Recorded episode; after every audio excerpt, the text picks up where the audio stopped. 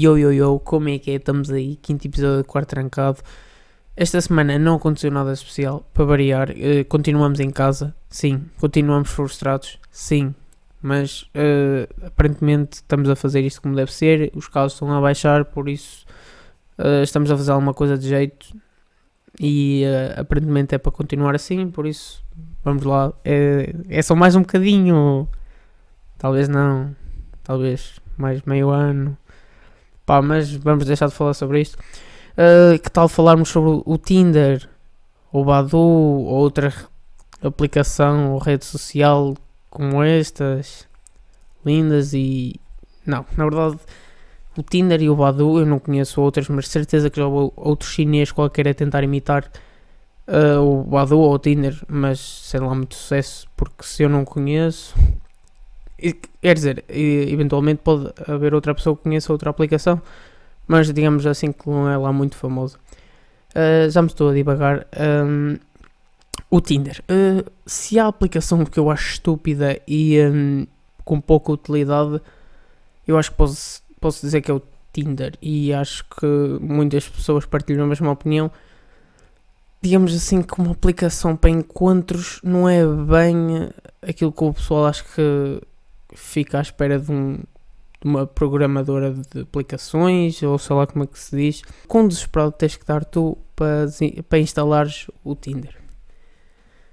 É que, digamos assim, vamos imaginar assim um, uma, uma situação. Tu, por acaso, te encontras, hum, sei lá, uma mulher que tu achas engraçada, combinas alguma cena com ela. Por acaso até aquilo evolui para uma cena assim mais mais, um, mais séria, estás a ver? Tens um filho com ela, casas-te eventualmente e um, o puto vai crescer, obviamente, com os seus 6, 7 anos, vai fazer a pergunta: Mãe, pai, como é que vocês se conheceram?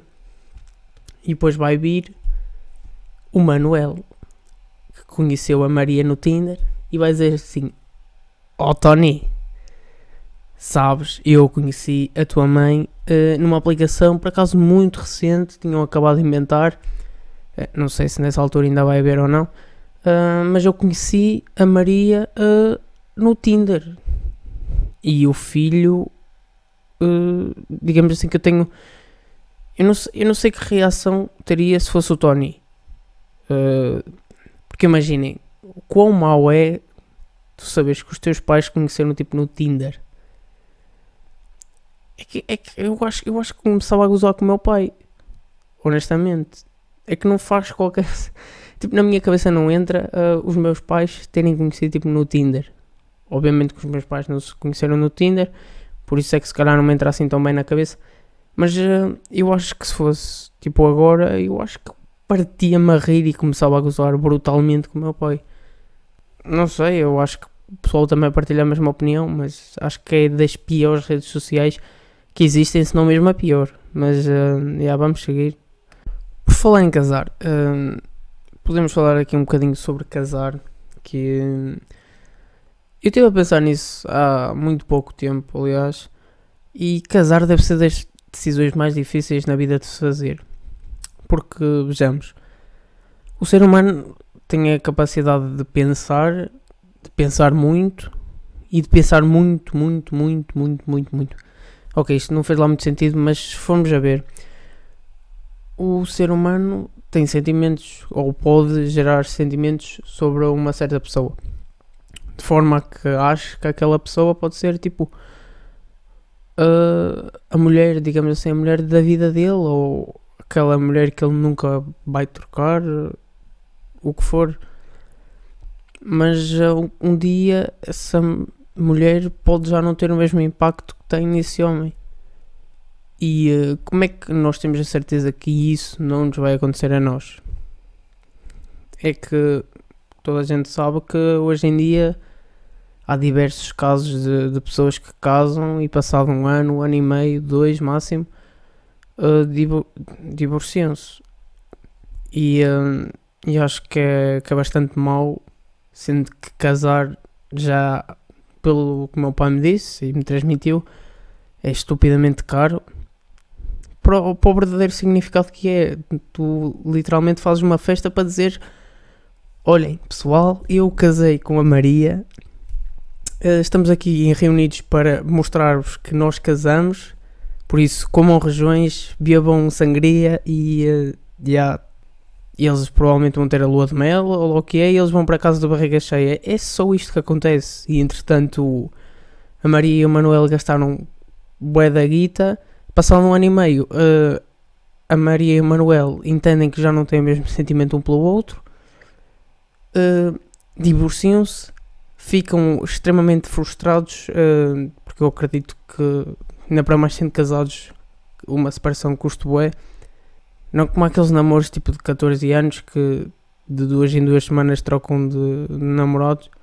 Mas já, esse tipo, esse tipo de relacionamentos deve, deve frustrar bué o, o parceiro ou a parceira. E divórcios, digamos assim, que também hoje em dia é uma situação bué recorrente e também muitas vezes envolve bastante dinheiro. Fica aqui a questão se vale a pena ou não casar porque na minha cabeça não na minha cabeça eu acho que isso não está muito bem uh, assente, digamos assim. Estava uh, aqui a pensar e como falamos em casar, uh, eu lembrei-me do assunto de padres e padres lembra-me uma coisa que eu tenho bem presente e que eu tenho bem presente na minha vida que é a vergonha. Eu acho que sou a pessoa que tem mais vergonha no mundo. É que, às vezes, quando as pessoas me conhecem, dizem: Ah, tu não tens mesmo cara de quem tem vergonha de nada. Porque eu tento ao máximo evitar que as pessoas uh, saibam que eu tenho vergonha. Eu tenho vergonha de imensa tipo de falar com, com pessoas com uh, que eu tipo que eu não conheço ou acho que dá para perceber a ideia geral. Eu tenho vergonha, por exemplo, de falar com padres. Eu lembro-me que, como 95% das crianças que, que vão à catequese, um, eu era uma delas e lembro no terceiro ano nós tivemos que fazer a primeira comunhão e nós supostamente uh, a mim na, naquela altura era assim fazias tipo a primeira comunhão e ele dava-te a hóstia tipo à boca.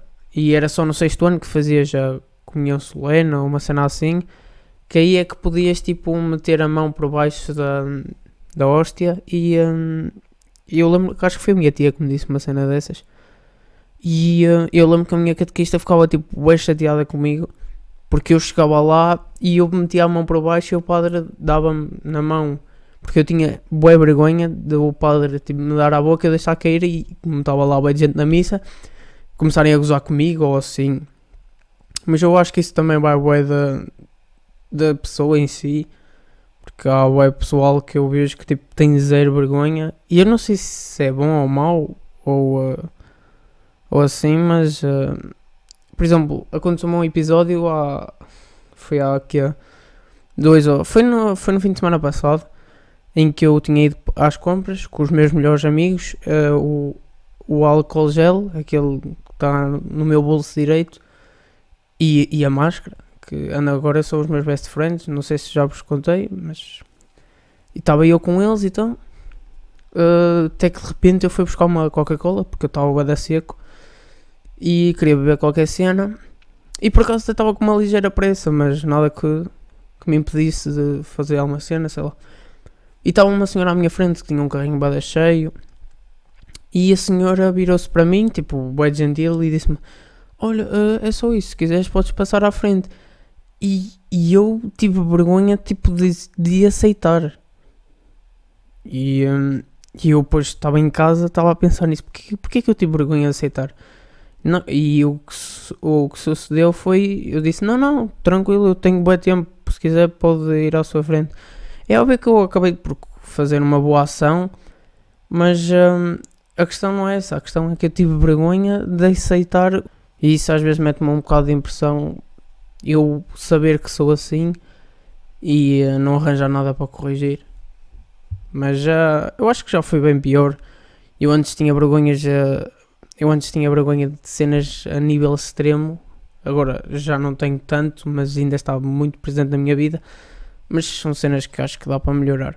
Pá, acho que estava um tempinho. Um, vou só aqui dizer aqui uma última coisa. estava a pensar em fazer um sketch no, no meu Instagram, assim uma cena mais com a minha cara. Não digo que os outros não façam com a, com a cena deles, mas é uma cena que eu curto mesmo fazer e que tenha a minha cara mesmo. Não minha cara, literalmente, mas acho que deu para perceber. Queria fazer uma cena assim mais a, mais a sério, mas que demora algum tempo, que esteja bem produzido. Uh, pode demorar algum tempo a sair, mas um, eu por acaso curti fazer uma cena dessas. Por isso vou fazer aqui um apelo, sigam-me no Instagram, já agora digam-me o que é que acharam, uh, partilhem opiniões, eh, especialmente sobre aquela parte do casar ou não, até porque eu ainda estou um bocado indeciso. Um, e yeah, uh, espero que tenham gostado. O meu nome é Eduardo Andrade e tchau meninos.